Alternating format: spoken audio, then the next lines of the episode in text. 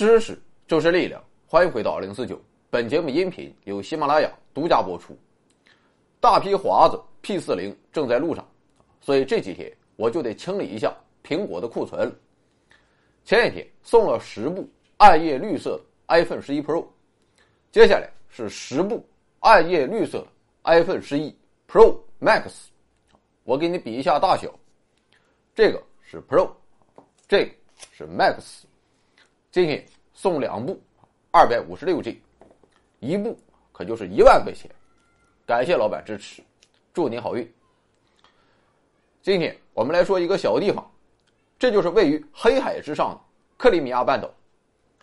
伟大的俄国女皇叶卡捷琳娜二世曾这样评价自己：“她说，我两手空空来到俄国，现在我终于给俄国带来了我的嫁妆，这就是克里米亚。”和波兰，如果我能活到二百岁，全欧洲都将匍匐在我的脚下。遗憾的是，俄国人民并没有掌握让女皇活到二百岁的技术。但是，即便如此，拿下克里米亚也足以让女皇感到慰藉，因为从公元十七世纪开始，为了争夺克里米亚半岛，俄国与奥斯曼帝国就先后进行过九次战争。直到十八世纪中后期，叶卡捷琳娜二世才将克里米亚收入囊中。在他看来，这就是他对俄国的最大贡献。也正是在夺取了克里米亚半岛之后，俄国的势力逐渐增强。面对咄咄逼人的俄国，欧洲各国他终于坐不住了。于是，在一八五三年，英国、法国、奥斯曼帝国和萨丁王国联合起来向俄国宣战。这就是历史上著名的克里米亚战争。在战争中，俄国付出了几十万人伤亡的惨重代价。虽然最后俄国没能保住自己在小亚细亚半岛的利益，但是至少保住了克里米亚半岛。当然了，合约规定，俄国即便拥有克里米亚半岛，也不得在黑海沿岸设立海军兵工厂和海军要塞。同时，黑海海峡。也就是博斯普鲁斯海峡和达达尼尔海峡，也禁止各国军舰通行。但是这又如何呢？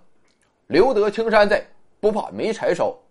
而这个青山，正是克里米亚半岛。另一方面，俄国也深知，英国对自己仍保有克里米亚半岛还是不放心，这哥们儿早晚还得来找自己的麻烦。于是，在一八六七年，俄国。以七百万美元的价格把阿拉斯加卖给了美国。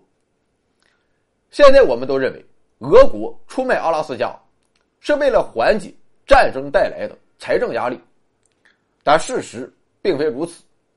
俄国再不济啊，他也不至于七百万美元都挺不住。俄国这么重视领土的国家，怎么可能为了钱就抛弃领土？而且，一八六七年，距离克里米亚战争结束。已经过去了十一年之久，所以缓解财政危机这个说法是站不住脚的。事实上，俄国出卖阿拉斯加的真正原因就在于一句话，那就是敌人的敌人就是我们的朋友。俄国的敌人是谁？在欧洲，他的首要敌人自然是英国。那么，英国的敌人又是谁？当然是刚刚脱离英国殖民统治没多久的美国。所以这样一来。美国就成为了俄国的朋友，把阿拉斯加便宜卖给美国这个朋友之后，美国就可以在北美洲对加拿大地区的英军形成南北夹击之势，分散英国在欧洲的精力和力量。所以我们就看到，正在阿拉斯加卖给美国的同一年，英国便签署了《英属北美法案》，承认了加拿大各殖民地所组成的联邦国家。总之，通过以上这些史实，我们可以发现，克里米亚半岛虽然只有二点五万平方公里，但却是一块神奇的土地。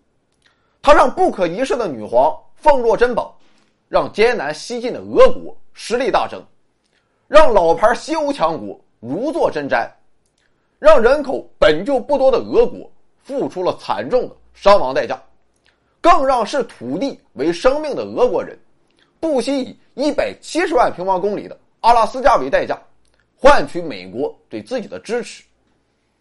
那么，克里米亚半岛它的魔力究竟何在呢？要想回答这个问题，我们就得再次翻开地图了。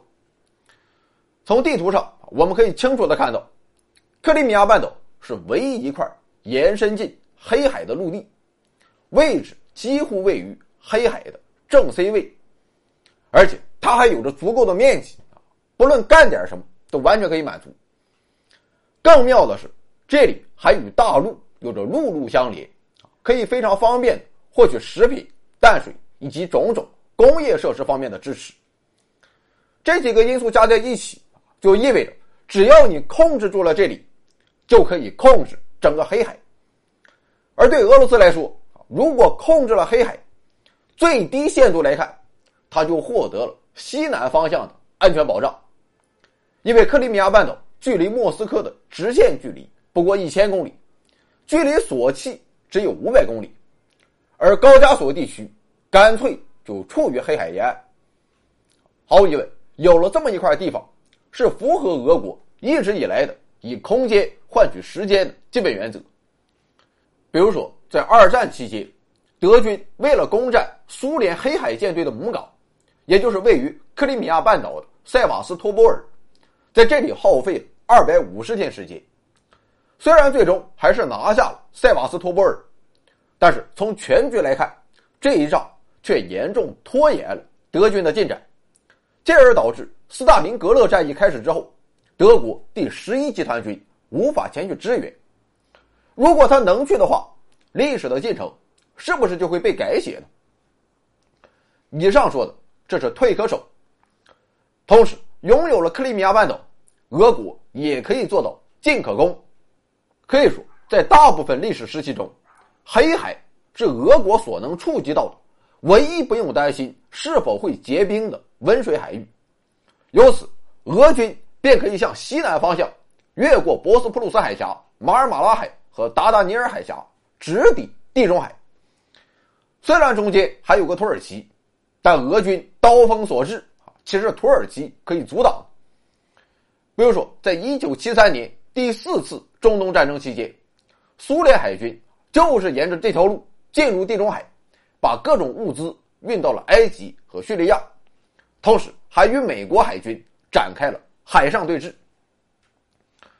不过这还不算完，克里米亚半岛不仅在军事上对俄国的意义重大，在和平时期，它也有着重大的经济价值。早在苏联时代。苏联对外贸易的百分之六十，都需要通过黑海走海运来完成。但是，就是这样一块地方，在苏联解体之后，俄罗斯却把克里米亚半岛连同着乌克兰一起给弄丢了。结果就是，俄罗斯的工业体系遭到巨大冲击，因为乌克兰不仅是战略纵深，同时也是苏联重要的粮食产地、资源产地。